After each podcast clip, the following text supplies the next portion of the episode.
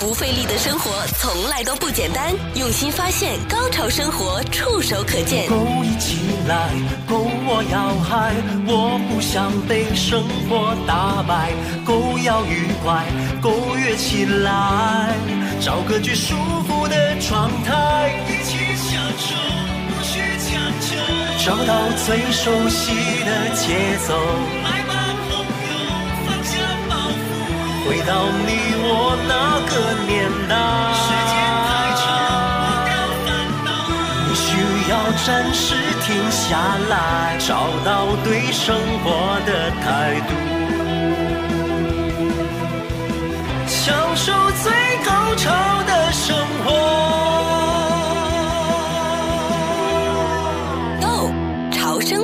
欢迎收听今天的《Go 潮生活》，我是小伟。今天我们继续邀请到的是生活达人 K Y，K Y 你好，小伟你好，节假日好啊，朋友们，长周末愉快哈。呃，因为今天呃星期一还是这个长周末，所以有不少的人呢，也可能平时在这个时间不太能听到我们的节目，也欢迎我们的新听众啊，听我们的《Go 潮生活》。我们每个礼拜一呢，就会跟 K Y 去聊聊关于生活的话题。呃，长周末如果在疫情之下，也许没有以前这么的节目丰富，我觉得在家里面啊。开着广播，然后听着你喜欢的节目，我们还会有穿插一些不同的话题，有一些好听的歌曲啊，烧烧肉，或者在后院可以跟大家品品茶、喝喝酒，这个也算是一个在疫情下大家找乐子里面啊不错的选择哈。是的呀，小伟，最近朋友们都常常用一个新的词啊，叫 staycation，因为 vacation 无望了。出不了门，所以就只有在家里面度个假。其实心态度假已经很不简单了。哎，对啊，因为你知道吗？我上个礼拜的节目还在提到，我我觉得我自己最近的这个心情都变了。我以前说去购物去买什么东西，那真的对我来说。这是一个任务哈，是。但我在疫情之后呢，我就发现出去购物都变成了有一点小小度假的感觉。我觉得哇，这个以前对于我来说，这是不可能在我脑脑脑筋里面出现的，一点都不可能的。现在有点兴奋点是吗？我就觉得愿意出去了。对啊，出去购物都放放风，都变成像一个小小的短途旅行了。小节目，小节目是，的确是。对，但出去呃，像购物都好，因为现在很多的实体店家，他们要开门营业，都要符合一个。叫容量不要超过他们的容量的百分之五十，所以就很多比较热门的一些店铺哈，不管是呃买家居的，或是超市的购物啊，甚至什么商场要购买一些其他的东西的，都有可能会有一种现象，就是排队，呃，叫比以前要更有耐心。排队也是一种美国蛮特有的文化。其实很多朋友都跟我说，呃，如果他们没有受到很大的业务上的冲击或者各样的话。嗯目前这个社会的状态有它的一好的一面，比如说买东西，有人可以送到车上给你，嗯，你就可以不浪费时间了。哦，对，你吃饭呢，呃，就是外带的时候也约好了，到了到点了就拿东西就回家了，也可以就是比较呃不浪费时间。这样的话，加上不用送小朋友跑来跑去啊等等，其实时间好像。更好使啊！哎，对哈，就好像只觉得一天好像做了很多的事情哈。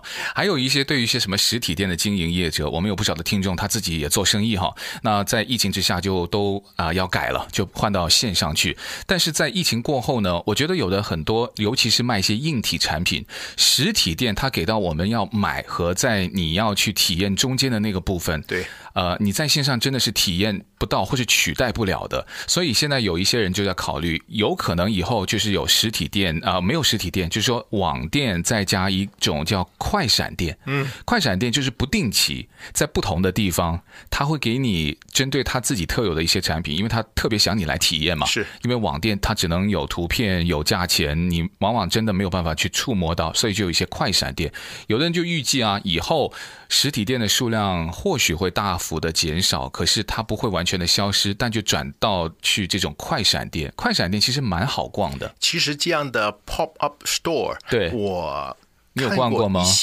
而且是来自于法国大品牌哦，真的哦，是的呀。不管是做包包的啦，呃，男生的各样的时尚用品啊，哦、等等等等。我不知道 K Y 说的那个是不是我以前去过，在那个、嗯、呃有一个大型的购物中心，它有个 L V。LV 有一家那个叫快闪店，那个时候还有一点一半展览，一半在介绍它的一些历史的一个快闪店，对，又有一点点历史的介绍，对对，又给人家一点体验，而且它也是按人头，嗯，有点控制人流的感觉，对，对，让大家都有一个很好的体验。是是，这个体验呢、啊，的确要说法国人是做的比较到位的，对啊，人家就会享受，没错，懂得生活，嗯、而且这个价格。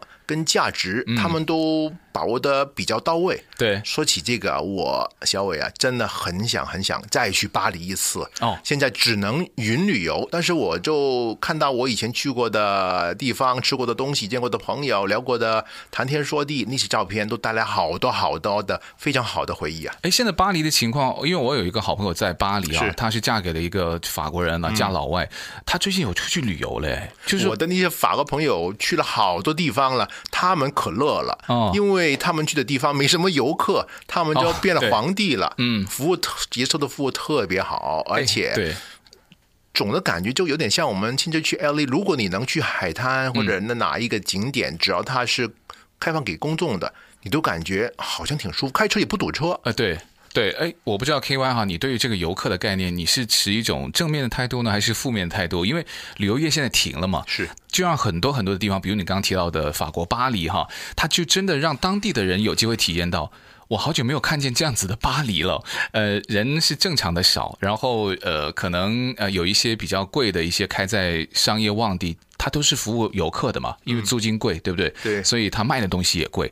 他们又把那些物价又回到好像他们原来的生活的那种场景了，就他会有一种反思，就究竟以前的这种过度旅游哈，他没有特指说是什么样的游客，就是说旅游，呃，不管是任何的旅游国家或是地区，他们就在过度的吸引游客的同时，他们也丧失了很多原本他们生活在这个地方应该有的生活气息。说到这个旅游，真的很有哲学的。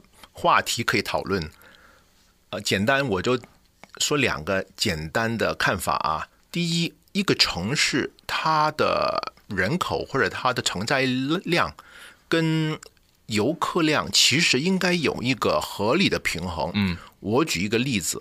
呃，奥兰多吧，你我都比较认识。嗯，好，奥兰多大概在佛州就两百万左右的人口。对，他一年已经超过了五千万，去年啊，本地人很少的，对，超过了五千万这么一个量的游客，国内国外，嗯、你说一比二十五啊，这样的话，当然如果你是吃旅旅游饭的，可能很欢迎。嗯，但是。当地居民他们想出去玩或者怎么样，通面都是旅客。对，那些人见过一次可能就不见了。中南美洲的游客特别多。对呀、啊，嗯、这样的感觉又是很不一样。香港，嗯，对吗？七百来万人，有差不多三千万的旅客，很多是。大陆的朋友们了，这也是很大的一个量，对，而且地方小嘛，所以就好像人挤人的情况，说起来就结果他们有人说发了地产商，对，他们就因为这个原因就收割了吧，所以让当地人都没有机会去好好享受他们应该享受到的生活，这个从哲学层面像。钱钟书先生所说的“围城”，围城，城里面的人冲出去，城外的人又冲进来，这结果了。以前不就是我们在我们洛杉矶落城是吗？我们就老是跑出去的，嗯、对，不会看周边有什么好玩，不会甚至美国本土周边都不去了。嗯，其他人就猛地跑进来洛杉矶。对，现在就好像大家都不这样玩了，就看看自己的城市，好好的去挖掘一下。他们的确挖掘了好多好东西，所以这个疫情之后会不会有这种新的旅游形态？就是每个人都在本地游啊，不管你是大的旅游城市，还是说一个大的国家，那美国旅游就有很多的选择了。我们刚才在节目之前还在讨论说，哎，这个长周末，我不知道听众除了购物，还有一种呃普通的呃在前后院的这种活动之外，对，我们刚才也提到一个，我们就可以先说了哈，就是那个 Van Nuys，对不对？对。其实那个也蛮有欧洲情调，我就去过一次哈，但印象深刻到直到现在都不能磨灭，你知道吗？哇，那种欧洲小镇，特别是这种运河的，它像威尼斯的感觉，对吗？很像很像，因为听说是那个有钱人就把他的整个意念给搬过来，就在这边挖了一条人。对，是当年那个发展商，地产发展商，他去了欧洲以后，看到威尼斯的感觉，就感觉很好，把这个美国这块地了就变成人工的运河。当然，它是那个横横竖竖一个矩阵一样很规矩的。但是不管怎么样，在美国的确少见了。对啊，所以结果房地产就起来了。如果大家有兴趣，这个很有趣。嗯，我想当地居民也习惯了，在前院也老是看到有游客过门，当然不入啊，当然不能入。他们会不会不喜欢呢？我没错，而且我们都很少看到有人在前院里边去晒太阳啊，日光浴怎么样？嗯，第一，他们的院也很小很小，因为地皮其实是很小的，都是向上去去抢那个生活空间。大概三层楼也有人四层楼，嗯嗯，呃，但是有很多也是周末度假屋啊，我听说也不一定是常住在那个地方，因为你想想在那个地方住，在一个 nice Beach 旁边旁边，如果你在 Downtown LA 工作，甚至于在东一起在 Pasadena 工作，你跨城过来也挺堵车的，其实，对，除非你在 Santa Monica 那边的那个啊 Culver City 等等那些高科技的地方，那些行业呃工作的话，就可能好一些。不管怎么样。大家有机会，我跟小伟都建议大家去 Van Nuys 走走，吸吸好的空气。这也是我们这个高潮生活给大家的一点点当地旅游的小建议。对，有很多网红都去了，很多住在 LA 的，像我们的本地的人，很多没去过，所以真的啊，KY 跟我都特别的建议大家去去一去。啊，KY 刚才我们在广告时间有聊到一个，呃，因为法国巴黎哈，我们聊呃他的优雅的生活，也聊到现在，哎，我们的法国的朋友都已经出外去玩了，呃，他们法国人呢，呃对比起我们像华人来说，我们的华人比较像勤劳的小蜜蜂啊，他们。比较像这种优雅的，不管是绅士还是淑女，因为你一想到巴黎，想到法国，对吧？你就很容易那个词就会就交给他们。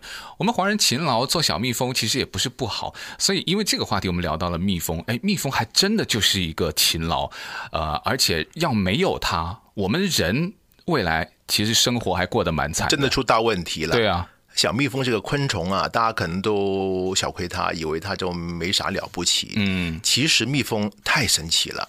首先，我们就说一下，我们地球三分之一的农作物是通过蜜蜂来播种来产生的。如果没有蜜蜂，我们肯定缺粮。嗯，大家可能想不到，不会吧？真的是这样。我们就先撇开一些基因改造的那些，从果树到蔬菜，所有非这些转基因的。那个呃农作物，嗯，其实都需要蜜蜂。现在在中国大陆，我都知道有很多苹果园啊，啊、呃，梨子的那个呃农庄啊，他们周边因为生态破坏的太厉害了，已经不够蜜蜂了。他们那些呃打理。的人员呢、啊，要自己人工来授粉，你说多累啊？嗯，其实我很好奇啊，KY，那蜜蜂是因为我们现在是种的东西少了，然后吸引不到它，还是说它生活的环境改变了，而导致它自己的物种减少了？我一直没太搞清楚这个关系。像我最近在自己的后院才要尝试什么人工授粉，很简单，是的，因为我们种了那个瓜嘛，好像公。呃，公有公花，母有母花，嗯、对不对？就用它的那个花蕊，呃，很简单，用那个小的 Q-tip 啊，那个小的棉棒，碰一碰，碰一碰，碰一碰，就都扫一扫。我我也是上网学的，是对。然后我就觉得，哎，这种人工授粉，怎么现在就变成我要去做小蜜蜂的工作了？真的是变成小蜜蜂了。因为他说，如果你不是你结不了果啊，是。那如果没有的话，有统计，刚才 KY 你也说到，以后地球全球将有三分之一的这个农作物是没有办法活下来。那农作物活不下来，我们就没东西可以吃了。真的是这样。首先，这个情况，生物学家已经发现了十几年了，起码十几年了，但是都没有找出一个最终的答案。他们有一些可能性，这些应该都是很靠谱的。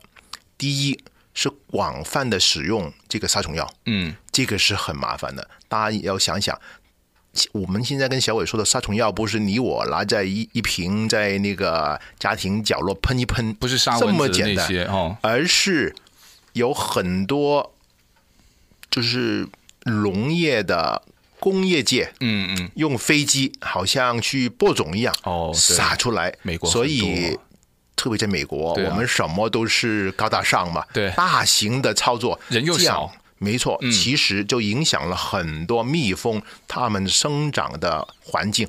你不要忘记，如果没杀到蜜蜂，但是杀到蜜蜂可能会吃着一些小虫，嗯，或者一些微生物等等的东西，都是整个食物链最终拉到蜜蜂身上，这个就产生了很大的影响了。嗯，所以还是跟有关。跟我们的人啊，在都是我们作孽了。因为我刚刚还想的比较直接，就是因为我们现在不是说，呃，动物也有的颜值比较高，因为蜜蜂它算是颜值不是特别高的一种小动物哈。嗯、呃，我自己从小。就很很晚才搞清楚蜜蜂跟黄蜂啊，跟这种呃有毒的蜂是。去去分开来，所以我们从小被教育就是像这种蜂类都不是一种，对，你就离它远一点点，甚至有的时候它过来，人家没有在进攻你，是。我们人就主动去进攻了。是，我有在担心，就是说是不是我们的教育让我们的人类从呃小朋友开始就觉得它不是我们的好朋友，就变成呃。你不是去吃它让它灭绝了，而是你去进攻它，把它给消灭了。我刚才还在担心是不是因为这个的原因。我想被人类攻击杀掉的蜜蜂应该还是少数了。嗯，但是除了刚才我所说的用广泛使用农药以外，第二个是整个生态环境的改变，包括我们美国中西部好多以前是。种花尾啊，或者野花啦，或者是那些野树啦，呃，天然的森林的地方，变成了大型的农场。嗯，但是它基本上是种什么呢？玉米，嗯，小麦。蜜蜂对这些东西没兴趣。嗯，所以蜜蜂又不能在整片地方找到它呃适合的生存的环境。你想想。我们节目不是讲过吗？你在西岸坐飞机到东岸，在当中美洲、北美大陆当中看到一马平川的那些农田呢，吓坏人。对，但是他们就基本上是非常单纯的农作物，要么大米，要么是玉米。嗯，这些东西是不适合蜜蜂的，因为它需要各样的那种呃植物来配合它们的生长，跟那个做蜂蜜。嗯，所以这个整个环境的改变。变成了工业化的农业农场，嗯，又是对他们的生长有很大的破坏。第三，是一些他们以前没见过的天敌，嗯，来到了北美洲，嗯，或者去到了一些地方，包括听说要叫叫 Asia Hornet，哦，就是亚洲亚洲。的胡蜂，对，哇，这些黑蜂啊会吃蜜蜂，而且会捣乱，的非常的厉害，嗯，那么有这样的天敌出现。就搞到这个蜜蜂的天地翻天覆地了。对，呃，K Y 说的对啊，美国在这个天上，如果看下面的农田，还真的很沉闷哈，就是那种很单一。呃，相对来说，欧洲的这种农农庄啊，或者他们的这种农田啊，你看他们的色彩就知道了哈。不管是从拍的照片啊，还有是你亲身实地到的那个当地，你就觉得美的就像一幅画一样。我们如果到了美国的农田，大概你就只有一种感觉，就是哦，好大。啊，就就是这种感觉。好，除此之外，色彩上还有在物种上面变化比较少了，变化比较少，所以它变相也让蜜蜂在北美就少了它可以去找吃的了哈。就是说，它可以去活动的一些地方。那现在欧洲相对来说，好像对于蜜蜂的保育做的也。比较的好，所以我们今天也会跟大家说说，在欧洲哈，特别是在法国巴黎啊、呃，有一些就叫养蜂人嘛，怎么样？这个法国巴黎的养蜂人，他也是不是优雅的在保育着这个蜜蜂啊？这个现在看起来还是蛮有危机的一种物种呢。其实啊，照顾蜜蜂也要一点心思的，而且需要一点点劳动。我觉得需要胆量，你起码不要先害怕。呃，其实蜜蜂天然的。不会自然的攻击人，因为蜜蜂它那个尾后针，嗯，只能死一次，嗯，就是被攻击的时候，它要保护自己，它叮了你或者任何的攻击它的那个物种，它会死掉的。哦，其实它是牺牲自己，嗯，然后希望也把对手打败或者赶走，嗯，保护其他它的同类。其实这个爱心是很大。其实蜜蜂是那种。呃，牺牲小我，成全大我，嗯、而且是呃勤劳的劳动的那些昆虫啊，真的很应该被尊敬跟敬仰的。对，所以可以这么说吧。那大部分以前可能你觉得会被进攻的那种蜂，都不是蜜蜂哈，因为按按理说，蜜蜂它不会主动去进攻人类。对，而且蜜蜂因为它只有一针，所以它是很爱护这么这么一招的。但是胡蜂啊、黑蜂啊、那个大王蜂啊，不是了。嗯，他们那个针叮完就可以叮，叮完就可以叮，所以可能引起很多麻烦的都是那些胡蜂啊、马蜂啊等等等等。嗯、那么我们为什么说到那个城市的蜜蜂呢？其实真的很有意思，在世界这些一流大都市里边，巴黎啦、伦敦啦，包括纽约啊、洛杉矶，我倒是听的比较少，我也要打听打听一下，都有这么一些志愿的，或者是有心人，在这个水水泥森林里边去养蜂。你可能在想，这么多的摩天大厦，怎么样能养蜂呢？嗯，难道打开窗户让他进你家里面做过那个蜂巢吗？其实不是。举个例子啊，在巴黎歌剧院，Garnier，它的天台已经有几十年的历史，是有蜜蜂在那个地方做巢做蜂蜜。哦，是自然过去的吗？自然过去的。哦。巴黎圣母院，嗯，尽管有火啊，对，呃，两年前受了很大的破坏，但是没有完全烧掉，嗯，所以它的屋檐、阁楼里边那些蜂巢还是很好的保存着，嗯，三百多年了，哇，不简单啊，那就就天然的都市的一个蜜蜂的聚集地，对，而且那个是首先是天然，后来被那些神父啊或者是歌剧院的工作人员知道以后呢，就。首先，有些他们从历史上就懂得养蜂，对，包括神父，他们本来就很多很多东西了啊。起码不要去捅它，啊、不会，对对，而且他们会收那些蜂蜜来自己来用，嗯、甚至于那些修女可能会卖一些，或者是给一些救济一下穷人啊。嗯、然后，在巴黎很大的公园叫劳森堡公园 （Luxembourg Garden），那个地方又有很多蜂巢，因为它是有四十多公顷的地。是非常自然的，已经上差不多两百年的历史了，所以有这么一些地方有天然的蜂巢，加上现在科学家们就说，我们可不可以在城市里面多营造这么的一个环境呢？结果呢，在巴黎有一个志愿组织，就是呃爱好蜜蜂组织，每年会开班。每年的毕业生大概两百人，他们是经过严谨的呃呃课程跟呃一切的呃培育。你说的是专业的养蜂人，他们就可以成为业余养蜂人了。哦，而且这些班每年很快就满额。哦，而且他们都没有一个丢课的。都是会上完这个课，哦，而且很有心，很有心。那么其中一个讲师呢，就是他家在自己家的那个露台，嗯，已经养蜂养了二十几年。然后他也把刚才我说城市里边著名建筑物里边的养蜂人都请来授课，你知道吗？巴黎，我们老是去老佛爷买东西，对吗？巴黎春天买东西，其实巴黎歌剧院的蜂蜜可贵啊，而且质量非常非常好。有人说：“哎呀，这个肯定是噱头了，是不？歌剧院肯定是包装很漂亮了，那个那个。”对，其实它背后真有很大的科学原因。为什么？因为巴黎是不允许在巴黎市里面使用农药的。当然，你在家里面一个角落你喷一下是可以，但是巴黎市长下面整个组织不会，就是大力度的向整个，比如说刚才说的劳森堡森林啊，那个那个花园，定期的喷农药，对，不会的，嗯，所以在城市里面，在巴黎这个城市里面的蜜蜂是非常健康，因为它没有任何农药的破坏，嗯，而且因为他们很尊重这个那些野生蜜蜂或者是。半野生蜜蜂的或者很有生态的蜜蜂的成长的过程，他们也会针对蜜蜂的一些新敌人，比如说啊，刚才说的黑蜂啊、胡蜂啊、大黄蜂啊，进行控制。那么最后，因为有这么多的天然的花园，啊，法国人就喜欢自己栽栽花，在窗窗台也会有一些花盆栽，对不对？所以这些蜜蜂有各样的花蜜可以采，它们的生态是非常。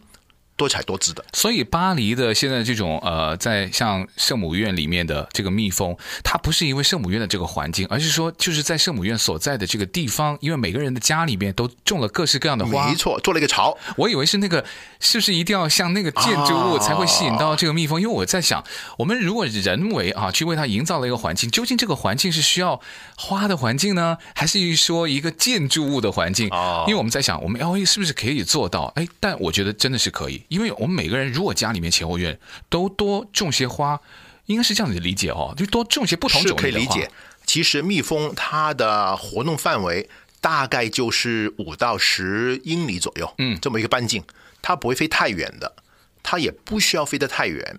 那么看我们洛杉矶，其实有它天生的一些缺憾，我们被很多高速公路切开了，嗯，对不对？巴黎其实没有很大的高速公路，最大的那条就叫 凯旋门大道，对不对？哎，那条已经很没错了。那么除了那条以外，其他还是可以的了。对。然后它特别多是羊肠小径，嗯，所以没有很多这样的。其实蜜蜂也是很敏感的小动物啊，的昆虫啊，它对噪音、废气等等影响很大。有一个小故事，就是有一个老头，他也是业余养蜂人，他在他的天台。在巴黎，我说啊，也是养了二十几年的蜂。突然间啊，他不怕蜜蜂，刚才我们所说了，蜜蜂也不叮他，所以好像朋友一样。突然间有一天进去，他去就是呃收蜂蜜的时候被叮了一下，只不过是一下，还是他的蜜蜂哦。对，他的思考、嗯、为什么？嗯，因为他很懂蜜蜂其实怎么认得他。第一啊，嗯，我觉得是气味吧。没错，就是气味，就是气味嘛，就是这个可以也不说主人呐、啊，嗯，跟他同处的这么一个好朋友，邻居，啊，对对对，共生的一个朋友，共处了很多年，嗯，他那天蜜蜂叮他了，原来他在前一天刚刚装了一个助听器，放在耳朵里边，这个助听器的音频骚扰了蜜蜂，哦，蜜蜂很不喜欢，嗯嗯，就叮他了，尽管他还是那股气味啊，他后来想通了。一把这个助听器一拔开，第二天进去又没问题了，所以他就说，也接受了当地电呃那个报纸的访问呢，他就说，现在我只能跟蜜蜂。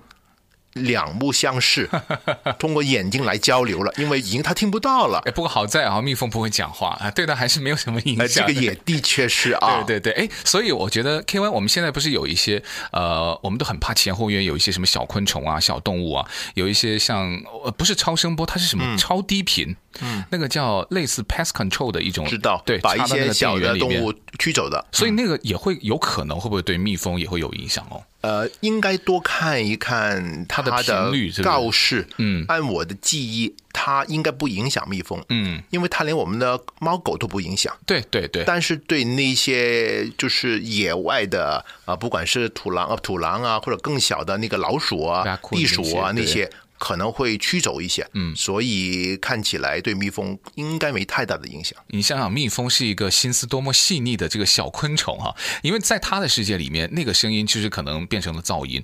可是对于养蜂人来说，所以还真的是需要学习，不是随便就是说我们搭一个什么东西，种种花，然后那个蜜蜂就会自然的来。如果你要做养蜂人，尤其你现在提到的欧洲的养蜂人，为什么要开班授课？很重要哎，的确是。这些背后都是生物学，都是生物啊、行为学，不是简单的拍脑门就可以操作起来的。呃，对他们的起居习惯啊等等都要比较的了解。啊、呃，刚才我们说到巴黎，他特别推崇啊、呃、这种业余养蜂以及城市养蜂。第一是一个兴趣，结果这么一年出来的两百个毕业生，他们都矢志不渝的，就是说。我真的很喜欢。一开始我是跟男朋友、女朋友来试试看，嗯，嗯，没想到他带给我的那种宁静，哦，以及当中那种生命的呃呼呼喊，嗯，让我感觉特别有意思。还有蜜糖吃，没错，就讲到蜜糖，就是因为蜂蜜其实是很多不同的氨基酸，对，特别有营养，嗯，然后它的那种啊、呃、多的矿物质跟呃人体需要的微元素了，其实很有意思的。那么当然，呃，刚才我说的巴黎歌剧院，它是打品牌的卖的；巴黎圣母院，他们是神父修女，嗯，把那些蜂蜜收下来以后呢，救济穷人哦，以及他们这个可能修院里面使用的，嗯。但是不管怎么样，整个巴黎这些养蜂人的勤快勤劳啊，一年你猜猜能产多少吨的蜂蜜了？嗯，三十几吨。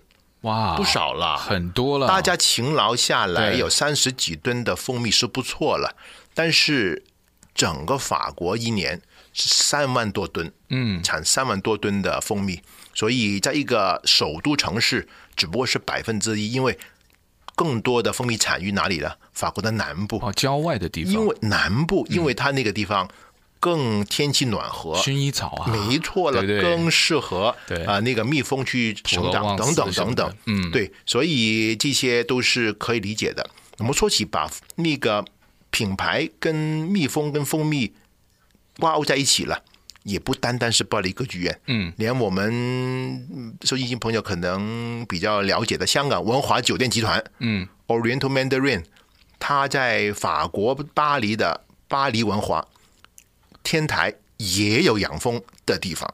哦，那他们呢是这样的，请了那些专业的管理蜂巢的机构来管理，等于他租几个蜂巢，因为现在你知道蜂巢是一个一个箱子一样，把它放在天台，然后它也有很多绿化了，周边也是很好的花园了，所以蜜蜂喜欢的那个地方休息。就住在它的天台的蜂巢里面去了。其实它是带着蜂巢、带着蜜蜂放在天台上，等于他们免费入住了文华，不错吧？对。然后那们的管理人员就定期来照顾那些蜜蜂，嗯，然后就收取蜂蜜。蜂蜜基本上是用到它的餐饮里面去，所以你到巴黎文华，你的那个法国吐司。涂的就是它天台出的天然的蜂蜜了。哇，这个不只是有噱头啊，而且是多赢啊！就对于人啊，对于酒店的营业者，还有对于游客，还有对于蜜蜂本身，对不对？这真的是多赢的一件美事。而且我还觉得呢，呃，可以加入这种，让之后真的有机会到了巴黎，也不知道什么时候才有机会到巴黎。很快了，很快了，是吗？就如果真的有机会到巴黎，不要。总是去想的啊，巴黎就只有名牌呀，啊，就是去去买东西，对不对？你可以去做一些像你做一天的养蜂人，我觉得这种的体验呢，啊，他们还可以把这种养蜂的文化或者这种意识哈，也通过旅游这种方式，因为因为游客嘛，对不对？到了当地，你既然这么成功的这个蜜蜂保育，把它推广出去，我觉得这个意义也可能比旅游本身会更大。我认识的法国朋友，包括我在巴黎就是住的时候，我们都不用白砂糖的。甚至于那个所谓的咖啡糖都不用，因为我们就喜欢用蜂蜜，嗯，而且用不同的蜂蜜，甚至于他们的蜂胶，这些味道就特别不一样。不管你是咖啡，我们一般都喝茶了啊，对对，英国茶啊这样不同的洋茶吧，其实那个风味就特别来了。那么加上，其实法国人真的很喜欢用蜂蜜做他们的糕点，特别是甜点，出来的味道又更不一样。所以用天然的糖啊，其实就比我们工业做出来的白砂糖好不少，多少多少倍了。所以你有一个很强大的受众在你背后支持，而且也很知道健康跟环保的关系，所以这种的互动其实是一个非常良性的结果。嗯，但是好的消息是啊，在纽约也在发生，在伦敦也在发生。所以，真的希望在洛杉矶也能发生，我也相信能发生，因为我们就说洛杉矶郡吧，八十八个城市，其实每个城市本身都是个小花园，大大小小的花园。当然，小伟你说的，可能居民自己家也有一些些啊，所以。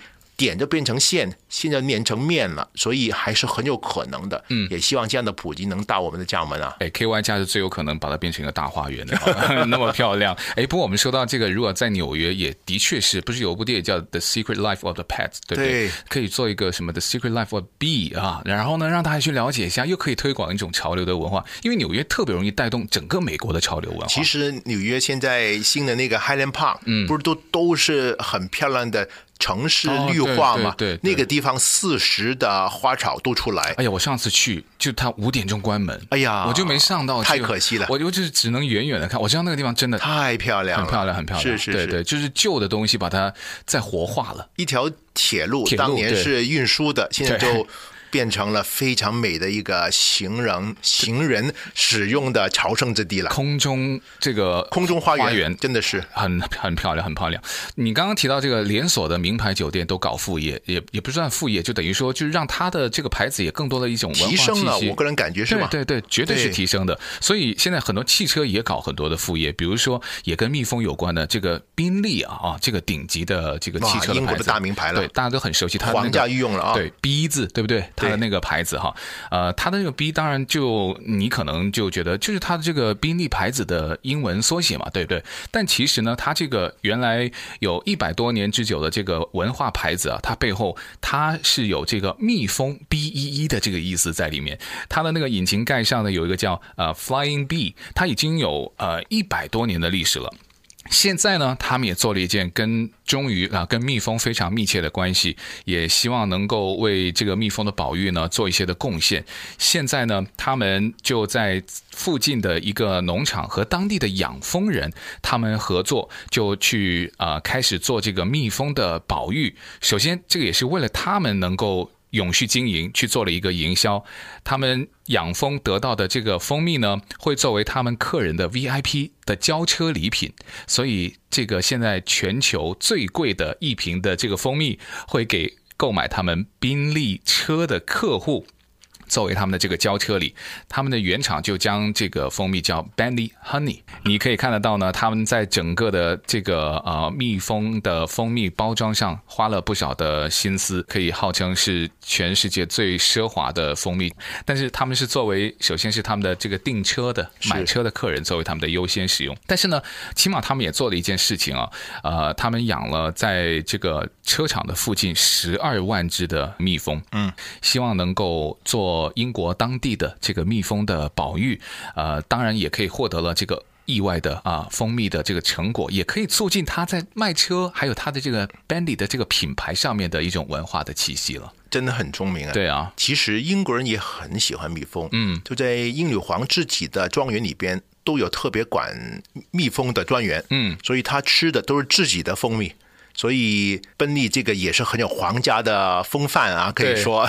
那有的人就担心，哎，那我到那个宾利的那个厂会不会有很多的蜜蜂？不用担心，因为那个呃蜂巢啊，距离他们的工厂呢还是有一大段的距离哈。再加上和车厂合作的养蜂人呢，他们每一个礼拜都会定期到那个蜂场去查看。所以现在呃，从去年的秋天开始产出第一批的蜂蜜，就是现在养蜂人他们也继续呃受这个宾利车厂的委托，超乎预期啊。那么他们已经。在第一批就收到一百多罐的蜂蜜，我就觉得证明跟他们的车厂一样，也跟这个蜜蜂一样，都很勤劳啊。这件事情就变成了一个皆大欢喜的事情了。因为这个太有意思了。对，所以我们今天的节目呢，也跟大家分享到这里。呃，也感谢 KY 今天带来的这个资讯。好啊，那么今天聊到这里，下次再见，再见，拜拜。我要带你到处去飞翔。走遍世界各地去观赏，没有烦恼，没有那悲伤，自由自在，身心多开朗。